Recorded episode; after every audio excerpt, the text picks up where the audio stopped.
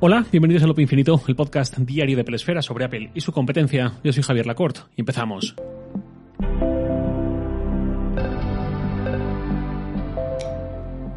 Os leo un correo de un oyente, Enrique Romero, arroba eromerofd en Twitter. Me dice lo siguiente. Hola de nuevo Javier, me salto la intro como siempre, muy amable. Y Hoy en el capítulo de Te devuelve lo que le das, comentas la importancia de organizar tu lista de reproducción. Yo soy músico, pero mis gustos musicales son de lo más variopintos y me ayudaría mucho que me des unos consejos para organizar todo esto. No sé si ya tienes algún capítulo del podcast o simplemente quieres hacer mención de algún artículo, pero me encantaría recibir ese contenido. Gracias de nuevo y espero que te mejores que he visto que has vuelto a enfermar. Un abrazo muy grande. Enrique Romero. Pues muchas gracias, Enrique. Efectivamente, y enseguida volví a estar como un toro. Y sobre la cuestión central vengo a hablar hoy para dar respuesta pública a Enrique y para todo aquel que le pueda venir bien. Es sobre Apple Music y consejos para la organización y su uso y tal. Pero por supuesto, la, la gran mayoría de puntos son aplicables también estupendamente a Spotify, Amazon Music, a Tidal o la plataforma que sea.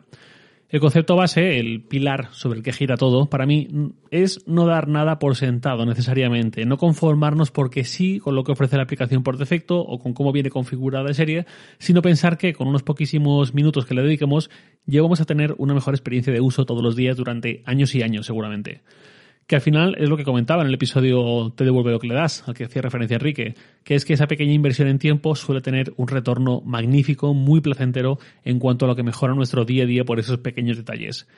¿Cómo aplicar esto a Apple Music? Pues por ejemplo, en la pestaña de biblioteca, hablo de la aplicación para iOS, es muy similar, si no esto casi todo lo demás, para cualquier plataforma, aunque la de Mac tiene algunas diferencias. Pero bueno, en la pestaña Biblioteca de Apple Music para iPhone, eh, por defecto no recuerdo lo que aparecía y lo que no aparecía, pero había un montón de elementos. Os cuento lo que tengo yo a la vista. Solamente tengo hecho para ti, playlist, artistas, álbumes y descargado. Además de eso, se puede incluir también canciones, vídeos musicales, géneros, recopilaciones, compositores, compartir en casa, televisión y películas. Ya digo que no recuerdo que salía por defecto y que no, pero sí sé que era muchísimo más de lo que tengo yo configurado, si no era todo, era casi casi todo. ¿Por qué es importante? Porque esa sección de biblioteca es importante. Es donde vamos muy a menudo, es un poco el epicentro de nuestra experiencia en Apple Music y para mí es importante también tener una interfaz despejada en la que podamos encontrar las cosas rápidamente sin nada que ensucie, sin nada que esté ahí porque sí, si puedo evitarlo. Por ejemplo, el apartado canciones lo oculté. ¿Por qué? Porque lleva a un listado con todas nuestras canciones, todas esas canciones que hemos guardado en nuestra biblioteca. Vistas de esa forma, una lista canción a canción, sin más. ¿Qué me aporta eso a mí? A mí nunca me es útil ver un listado así, porque puedo querer ver o listas de reproducción, o los álbumes que he guardado, o los artistas de los álbumes que he guardado. Esas me parecen las formas que para mí tienen sentido. Si tuviese una biblioteca muy pequeñita, de unas decenas o unos, incluso unos pocos centenares de canciones, podría ser, pues podría tener sentido, pero con miles y miles de canciones es un sinsentido. Igual que la sección de compositores, eh, pues para el que solo escuche música clásica, quizás puede tener sentido, pero no es mi caso. Algo tengo, pero no es algo de consumo diario, ni desde luego de consumo exclusivo. Y el resto ya ni os cuento, vídeos musicales y tal, pues todo lo que no tiene sentido para mí, fuera. Música descargada es un apartado que sí que me parece útil, eh, o me puede parecer útil en algún momento, porque si estoy en un sitio sin cobertura, o si me voy a ir a correr a una zona donde sé que en algún momento tampoco habrá cobertura, o estoy en un tren de larga distancia donde también habrá muchos momentos, pues eso, sin cobertura alguna, ahí me viene bien acotar la música que voy a escuchar a aquella que tengo descargada, para no estar luego con parones y tal. Ya digo, esto es ver esa lista y configurarla de la forma que se ajusta a nosotros, a nuestros patrones de escuchar música y de qué nos viene bien y qué no, en lugar de conformarnos simplemente con lo que nos da Apple por defecto, que es una cosa general que no tiene por qué servirnos. Alguien que no tenga esto en consideración se va a encontrar pues, con una lista mucho más larga, con muchos elementos que jamás va a usar, tapándole parte de lo que sí va a usar, obligándole a hacer scroll cuando no siempre tendría por qué hacerlo. Eh, y es un ajuste que se hace en un minuto o menos, o en 20 segundos, y te ahorra mm, mucho tiempo usando luego Apple Music, viendo muchos elementos que no tienen sentido. Luego también diría que si hay alguien que está escuchando esto, que siente que le va a venir bien, que le va a motivar para sentarse un rato delante de Apple Music y ayudarse de mi experiencia, de mis consejos para mejorar la aplicación y tal, esto no es una acción puntual. Esto no es un algo que haces y completas y se acabó, sino más bien una forma de entender el uso continuado de esta aplicación. Por hacer un símil facilón, esto no es un sprint, sino que es una carrera de fondo, donde vas mucho más despacio, pero lo haces de una forma constante durante muchísimo tiempo. De la misma forma que conseguir un cuerpo sano no es algo que haces una vez y una vez incluso lo logras con mucho esfuerzo, ya te olvidas de ello y vuelves a los mismos vicios de antes, la cosa es mantener unos buenos hábitos que hagan que perdures ahí. Con Apple Music lo mismo, no tiene mucho sentido pegarse la mata de una tarde para luego volver a caer en lo mismo que hacíamos antes, que nos conducía a ese pequeño caos, a esa desorganización o a esa biblioteca un poco sin sentido. ¿Qué tipo de vicios me refiero? Pues por ejemplo acumular listas de reproducción. Es seguramente el ejemplo mayoritario, es algo que veo bastante. No pasa nada por eliminar una lista de reproducción o cancelar suscripciones si es de un tercero o lo que sea, porque es algo paradigmático. Es algo tan sencillo de hacer, crear una lista rápidamente o darle a suscribir cuando vemos una ajena que nos interesa, pero luego no escucharla jamás y en cambio mantenerla ahí durante años. Acumular en exceso hace que luego nos cueste mucho más encontrar lo que sí que queremos escuchar y ocupa ahí ese espacio inútil. Y luego, dentro de nuestras listas de reproducción, tampoco pasa nada por ponerles un poco de cariño. Preocuparnos, por ejemplo, porque tengan unos nombres un poco homogéneos, que transmitan la sensación de ser de un mismo dueño, parte de una misma experiencia. Lo de tener listas con nombres, unos cuantos totalmente mayúsculas, otros de una sola palabra, otros que son casi una frase, otros que son cinco emojis, otras solo con números. Pues hombre, para mí lo guay es tener unos nombres un poco homogéneos, y digo más, incluso usar las portadas. Las playlists, por defecto, salen con la imagen de portada, que son los álbumes a los que pertenecen las primeras cuatro canciones puestos en mosaico. Pero podemos añadir nosotros la imagen que queramos. Yo en ese sentido he de mejorar, porque aunque uso estas imágenes personalizadas y más o menos son similares, fotos de buena calidad y tal, me gustaría crear quizás alguna especie de plantilla con una estética común y un elemento que diferencie de esa identidad a cada playlist, pero de la sensación de que todas forman parte de un mismo usuario, ¿no? Que es algo que ahora no ocurre en mi biblioteca. Eso es algo que varias veces he pensado que debería hacer, pero bueno, todavía no lo he hecho. Veremos, a ver si en verano encuentro algún momento. Y bueno, sobre las listas, las carpetas también son mis mejores amigas. Tengo carpetas como por ejemplo artistas, donde pongo la playlist que he hecho de cada uno de mis artistas favoritos con sus canciones que más me gustan, de sus múltiples discos, lo que sea. Y ahí tengo a Queen, a Bob Dylan, a Oasis, a Bruce Springsteen, etcétera, etcétera, por supuesto con una imagen de portada de ellos. Todas esas listas ocuparían demasiado espacio en la columna de Apple Music en el Mac o en la lista en el iPhone, pero al agruparlas en la carpeta artistas las localizo enseguida y el scroll general ya no es tan largo. También con una carpeta llamada Cine, donde guardo listas de reproducción que he hecho de Danny Elfman, de Morricone, de James Horner, de John Williams, etcétera, todos los grandes compositores de banda sonora del cine.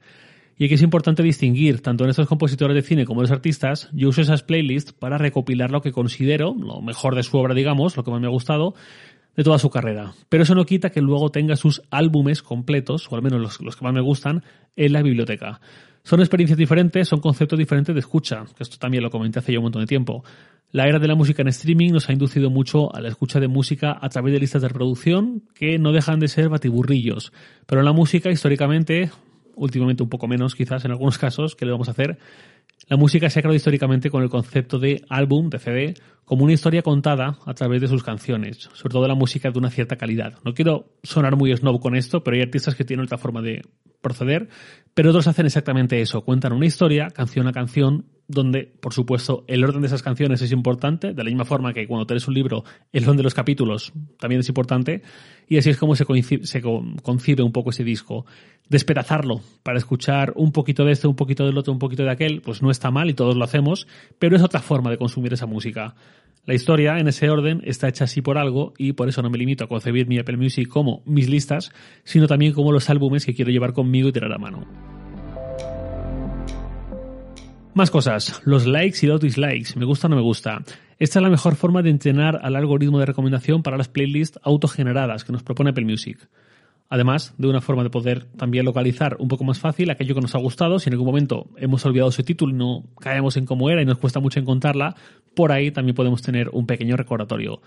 Además eh, de eso, de listas de reproducción de la sección hecho para ti, como nueva música, animate, chill y todas estas, pues serán mejores eh, si usamos esta herramienta, porque como en tantos otros entornos donde entran algoritmos de propuesta de contenido, hay dos formas para que el sistema sepa lo que nos gusta, el contenido declarado y el contenido inferido. El declarado es el artista al que seguimos, el que escuchamos, el que le ponemos un me gusta, etc. El inferido es el que sobreentiende o deduce que nos gusta o nos puede gustar en base al procesado de nuestro historial de reproducciones y todo eso y las conclusiones que puede sacar a partir de ello.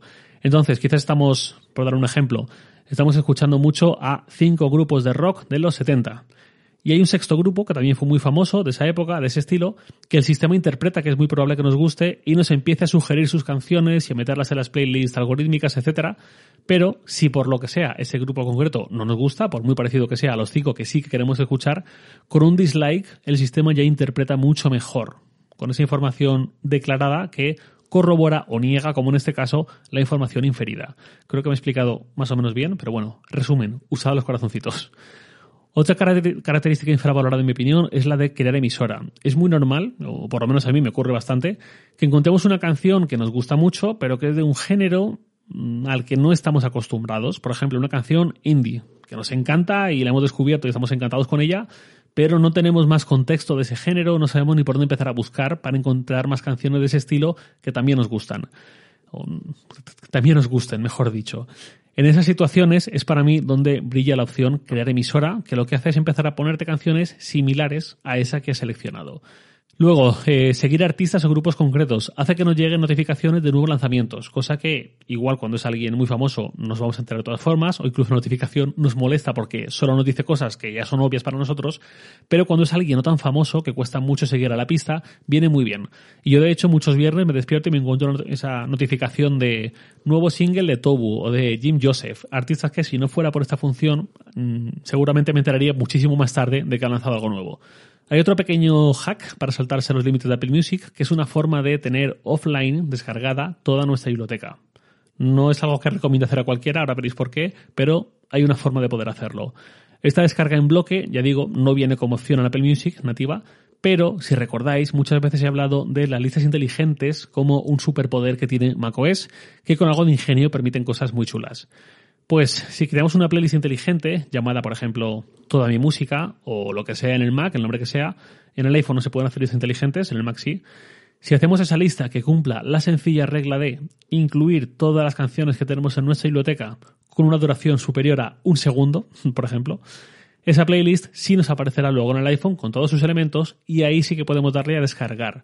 Se tirará su buen rato descargándola y luego ya, pues eso, todo offline y cuando añadamos algún nuevo disco o lo que sea nuestra biblioteca, automáticamente ingresará en esa lista inteligente y por tanto también automáticamente descargará esa canción, en este caso en el iPhone, para poder escucharla offline. Aquí, por supuesto, depende de cuál sea el almacenamiento de vuestro iPhone y cuánto ocupe vuestra biblioteca musical. Eso es algo que puede usar eh, pues quien tiene una biblioteca que no es demasiado extensa y también quien tiene un iPhone eh, muy generoso en almacenamiento. El que tiene una biblioteca que equivale a dos teras, si la tuviera en toda el local, pues ni planteárselo. Y ya como apunte final, diría que está bien esmerarse un poco y ser ingenioso con la lista de reproducción. No hablo de las imágenes ni de los nombres, sino del concepto, de cuando creamos una lista, eh, pues muchas veces no sabemos muy bien ni, siquiera cómo crearlas, ¿no? En base a qué agrupar las canciones, con qué filosofía, digamos, creamos esa lista. Y hay muchos conceptos que siendo un poco ingeniosos nos pueden gustar y ser útiles y no todo es agrupar canciones de Coldplay o música para correr o cosas así más obvias. Por ejemplo, tengo una lista que es placeres culpables, confieso. Son esas canciones que en un momento dado me gusta escuchar, me hace gracia escuchar, quizás sería más apropiado, aunque no son algo que yo querría compartir públicamente porque es música que no siento que me defina, pero puntualmente me puede gustar escuchar. Es una chorrada, pero para que os hagáis una idea. Otro ejemplo, voz rasgada. Tengo una lista que empecé mm, a, crear y se me ocurrió crear porque escuchando la canción Beth Davis Eyes de Kim Carnes, pensé lo singular que era su voz tan rasgada, que en alguna entrevista ha comentado que la tiene así porque se pasó toda su juventud cantando en locales pequeños hasta arriba de humo de fumadores. Y pensé en ese toque tan peculiar, tan distintivo, y armé una lista, con ayuda de gente de Twitter, recuerdo, de canciones cantadas por cantantes, valga redundancia, con voz rasgada. Y quedó muy chula. O la música que sonaba en el Paradise Garage de Nueva York, mítico. O versiones orquestales de canciones que no eran originalmente para orquesta ni mucho menos, pero que hicieron una versión así y quedaron muy bien, porque en general suelen quedar bastante chulas. O pop sintetizado, un género que me gusta mucho, un subgénero muy concreto, y ahí agrupo canciones. O creo que esta es la playlist más específica que tengo. One Hit Wonders de los años 90. Un One Hit Wonder, por si alguien no está al tanto, es un grupo o un artista que solo consigue una canción famosa en toda su carrera. Bueno, de hecho, el One Hit Wonder no es el grupo o el artista, sino es la canción de alguien que solo consiguió sacar esa canción que se hizo muy famosa, muy recordada, pero que ninguna otra de sus canciones lo ha vuelto a conseguir. Por ejemplo, Take On Me de Aja es un gran ejemplo, o Torn de Natalie Imbruglia. Eh, pues ahí tengo un montón de canciones así, específicamente de los años 90, que son mi década favorita. Y bueno, me estoy alargando un poco, pero mmm, creo que sirve un poco como base para tener un Apple Music un poco más lustroso, que mejore nuestra experiencia de algo tan bonito como es escuchar música.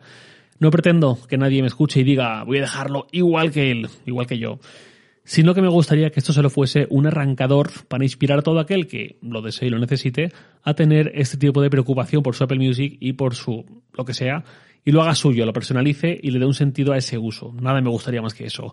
Y ahora sí, nada más por hoy. Lo de siempre, os leo en Twitter, arroba jlacort, y también podéis enviarme un mail a lacort.sataka.com.